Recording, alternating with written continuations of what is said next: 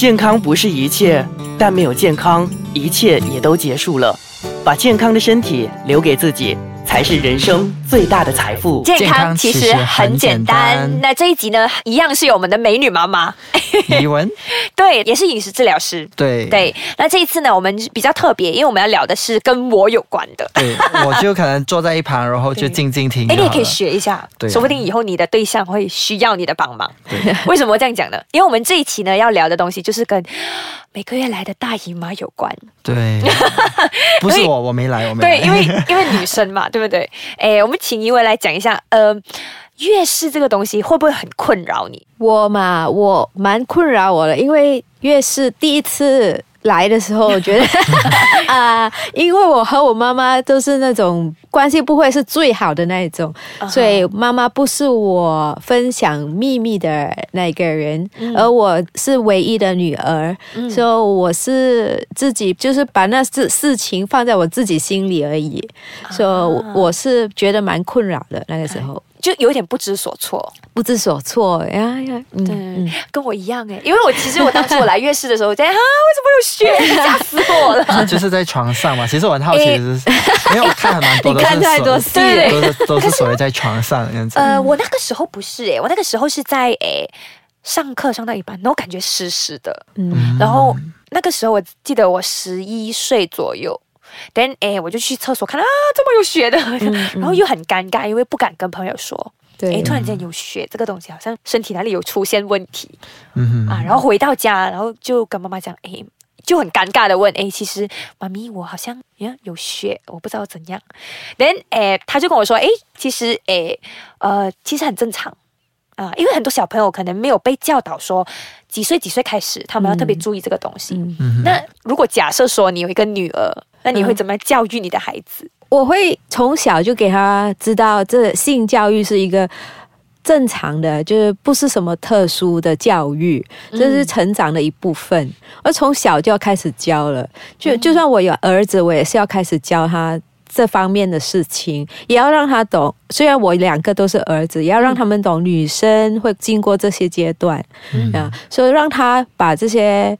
所谓的奇怪的事情普遍化，这样他就不会觉得是很尴尬的一回事。对对对对对，嗯，所以诶，那其实老师也是扮演一个很重要的角色，因为有的时候可能越是是在学校发生，对，那可能他们也可以营造一个比较安全的呃 space 啊，so that 他们 when 他们有这个大姨妈来的时候，他们会愿意跟老师说，然后老师可以教导他们。嗯，对啊，补导老师或者是呃，就是班班导师都可以。对对对，那其实诶，小时候就是十一二岁的时候，我们刚来月经嘛，那在饮食上我们可以特别怎么样照顾？因为有的时候来月经不是那么顺利。对，来月事的时候，通常呃。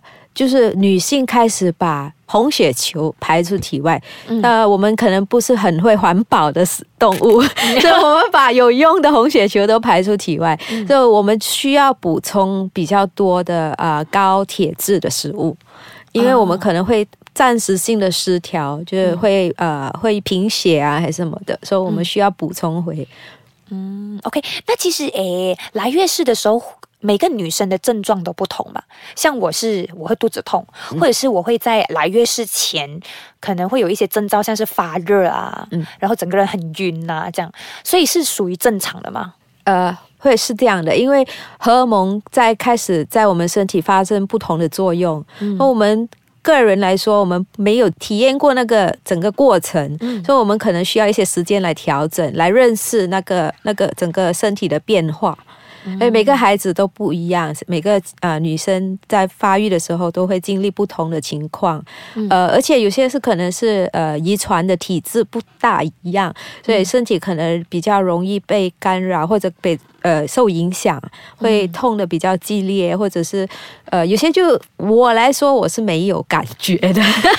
我是很顺利的啊，而我有一个很好的朋友，他就是痛了过后就就是好像病人一样，不能正常的过生活那样 呀。好，所以我我是时候插嘴一下，因为不然我忘了就你的我要存在刷存在感。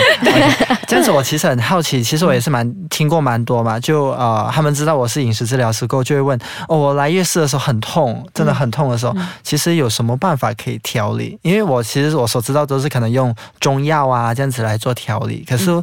其实饮食方面，我还是属于蛮呃零知识的，就是看有什么办法可以调理，嗯。可能可以问一问。饮食当然重要，就是补充回刚才我说的，补充回自己身体流失的铁质之余，然后我们其实整个生活习惯了，就是讲你要补充回水分啊，然后运动这一块我觉得很重要呀。很多孩子就是当他们到了中学时期，都还没有养成时常运动的习惯，嗯就如果他们可以有规律的，就是生活比较有规律，呃，睡、运动、吃正餐都调好的话，他们这些这些痛的事事情，这些感觉都会比较控制得到。嗯，嗯，所以是一个 package 的，一个 package，没有说吃什么，就是整个你要运动啦、喝水啦、睡眠啦，嗯嗯，是一个 package，所以才可以啊、没有那么痛，没有办法保证不痛，但是可以控制它。刚才他说的，可以可能减轻这样。减轻、舒缓这样。那如果痛的时候，有没有什么东西是我可以吃的？没有说就吃了什么就不痛，不过可能你如果知道你吃了什么食物造成你更痛的话，你就要避免吃那些食物，因为有些食物可能会造成你的呃腹部比较缩紧、比较痛，然后那你就要避免吃那些食物。就是比如说那种冷的食物嘛，呃，可能呢有有会会有这样的情况，或者是刺激性的食物？嗯，嗯刺激性的食物。因为我很爱吃辣，然后我就觉得，哎，吃了过后，哦，自己难受，自己拿来睡。嗯，对，所以可能在饮食方面要照顾之外呢，哎，可能自小就要养成多运动的习惯，嗯，那可能就会减轻痛咯。好，那可能我们现在也要休息一下，因为我想要酝酿一下，等一下我要问呃以文一些比较私密一你点的问题。你你要再挖他的黑历史吗？对对对，然后也要问说，哎，其实来月事的时候，哎，身边的人可以怎么样帮助我？我们先休息一下。那刚才就有提到说，我们的身边的人可以怎么样在我们约事来的时候，哎，帮助我们一点。那我妈妈很常帮我的，就是煮那些啊、所谓很补血。的东西，像是红枣水啊，我最不喜欢喝的。然后我来完之后，她给我喝的八珍汤啊，这些，嗯啊然后吃白凤丸啊，这些其实都有根据的嘛，他们都可以帮助到我没有那么痛，或者是顺利一点的嘛。我觉得这些都是啊、传统或者中医的呃调理方式。嗯呀，中医的观念就是要从身体就是一个完整的方式来。嗯从头到尾的来调理，嗯。我觉得如果配合得到你饮食，你又不完全抗拒的话，我觉得可以配合可以摄取。可以摄取。但是如果从你的角度，就是饮食治疗师这个角度的话，嗯，有什么秘方吗？对对。我们还是要看回身体需要什么，当下需要什么东西。嗯我们呃刚刚排了好多血，那我们应该怎么补充回？然后如果家族有遗传，比如说贫贫血的呃症状的话，我们更需要调整。嗯，嗯所以比如说。我们应该吃高铁质的食物，嗯高铁质的食物又怎么样来呃加强它的摄取量？嗯然后我们比如说，我们可以摄取高维他命 C 的食物，然后嗯。因为维他命 C 会帮助啊我们身体吸收嗯。铁质，呀、嗯。然后饮食的呃分量，嗯。呃，除了正餐的一份肉，然后我们还要呃吃什么其他的？有些人是属于素食者，嗯。素食者又怎么补充他们的铁质？嗯。呃，我们要吃高铁质的蔬菜，比如说那些深绿色的蔬菜类，嗯呃，坚果类，呃，嗯那些都会帮我们补充比较多的铁质。OK。嗯，很特别，很 interesting。原来说，诶，很多的营养在我们月事之后或者月事来的时候，都是呃扮演很重要的角色。嗯嗯，对，所以，诶，那我有一些朋友，他很特别，他们有的时候来月经是三个月一次的。哦，有有。哦那其实 OK 吗？正常吗？会影响以后怀孕的这个这可能这呈现的状况，可能就是我们所谓的 PCOS，嗯，对，就是所谓 PCOS，PCOS 就是那个多囊卵巢综合症。其实很长啦，以中文来说都是很长。嗯。其实 PCOS 我们就是一个简单的说法，嗯。就是如果你经期不规律啊，或者是啊、呃或者甚至没有来月经啊、嗯。这种问题的话，当你去见医生，我不是说全部啦，可是大部分都会以这个 PCOS 来作为诊断，嗯。来就是我们诊断你为 PCOS。嗯，那很多时候，哎，我的朋友都会吃一些所谓的 hormone 药，嗯。嗯，可是调整他们他们又很担心，说我吃了以后会不会影响我日后如果要怀孕的，嗯，因为毕竟是荷尔蒙药嘛，对，然后他们怕有这些所谓的副作用，所以如果以你们的角度来看，你们会建议吃吗？他们需要跟着医生开的药方来吃，因为这不是让他们造成过后不孕的原因。然后他们的症状 polycystic ovarian syndrome，嗯。就是后期的一个效果，就可能他们不孕，这个是其中一个可能性。对。基本上就是荷尔蒙失调，嗯。就针对这个情况，医生就会开一些荷尔蒙调理的药，嗯。让他们调整回该有的情况。嗯。嗯。还有一点我要提的就是，因为 PCOS 荷尔蒙失调的状况，嗯而很多时候这些啊、女生她们的体型可能就会比较大，就是比较肥胖还是什么的，所以我们往往。就会误以为她们是因为生活习习惯不好，所以就错怪了她们。但是其实她们是因为生病、身体失调而造成的。好，那讲到呃来月事，其实我们有一个困扰，你会鼓励说，哎，我们常识是两个小时换一次，嗯，那可是有的时候量太多的话，真的没有办法两个小时，可能一个小时就要换一次，可是这样子。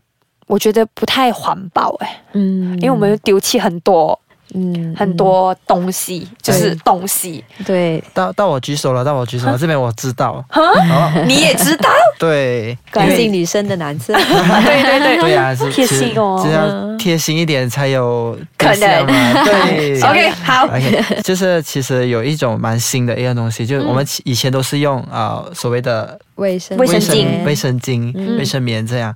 然后呢，其实啊、呃最近他们其实出了一个新的一个环保的一个方法，就是所谓的 menstrual cup。嗯。就是它其实是一个杯的一个形状，嗯。然后它就是啊、让你放在你的私处那边，然后过后其实它就是嗯累积累积，对，它就是啊呃用那个来帮你储存你的那个呃血，嗯。然后呢，当它到一段时间，就就可能两个小时，或者是根据你的量。量，嗯。然后呃，就是你可以过后把它拿出来，然后清理，清理了过后你你又可以再重用，嗯，所以它是放在哪里？私处啊，私所以就是处在里面的放在血还没出来的那个地方。地方。啊，地方。所以要塞进去。对对，所以可能对一些呃少女来说就比较尴尬。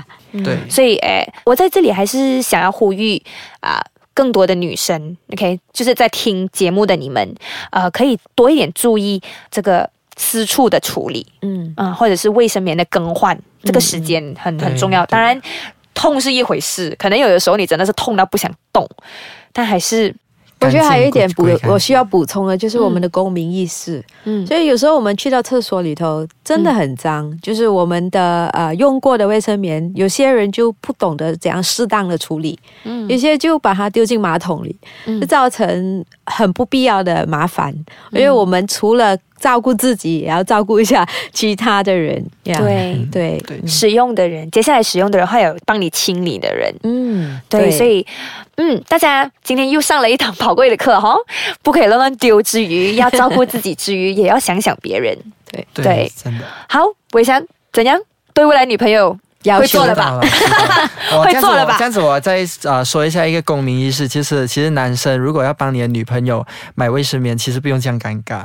其实我觉得这个是蛮普遍的东西，就是女生要用到嘛，每个月都要用到，所以不用说哦，我要帮女生买，我的那个男子的尊严其实不用所谓的那么高，能够把它放下，然后过后真的是能够帮忙，很体贴因为嗯体贴，然后过后你的理解啦，我觉得是对你的女解。朋友或者你的伴侣会更爱你多一点，嗯哦这样子。好，这个是我给男生的一个忠告呃忠告，对，好，那我们也祝福我们的伟翔可以早日找到另一半，然后可以帮人家买 买卫生棉。OK，好，那我们这一期的健康其实很简单，就先告一段落。下星期我们会聊更加什么样的话题哈？